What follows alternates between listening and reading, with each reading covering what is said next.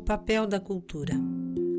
A tendência de nos criticarmos e nos sentirmos inúteis pode ter sido resultado em parte de amplas mensagens culturais. Na verdade, há uma história bem conhecida a respeito de um grupo de estudiosos ocidentais que foi ao encontro de Sua Santidade Dalai Lama. Sua Santidade estava confuso com o conceito de autoestima, o qual foi preciso ser-lhe explicado, e perguntou aos ocidentais como poderiam ajudar as pessoas que se avaliam negativamente. Ele olhou para o grupo de estudiosos e pessoas bem-sucedidas e lhes perguntou: Quem aqui sente baixa autoestima? Os ocidentais se entreolharam e responderam: Todos nós. Uma das desvantagens de viver em uma cultura que enfatiza a ética da independência e da realização individual é que, se não atingirmos nossos objetivos ideais, sentimos que a culpa é só nossa.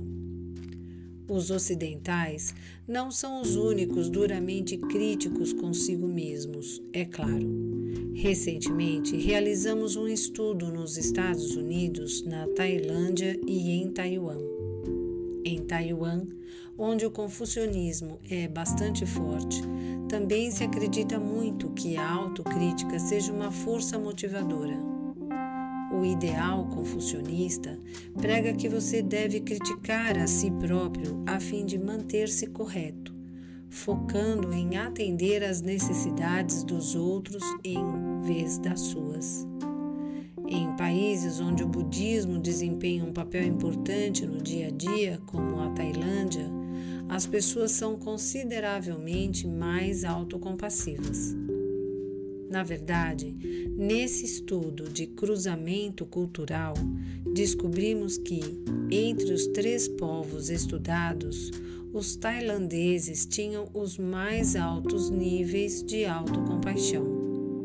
Taiwan apresentou o pior resultado e os Estados Unidos ficaram no meio termo. Em todos os três países, no entanto, a autocrítica estava fortemente relacionada à depressão e à insatisfação com a vida.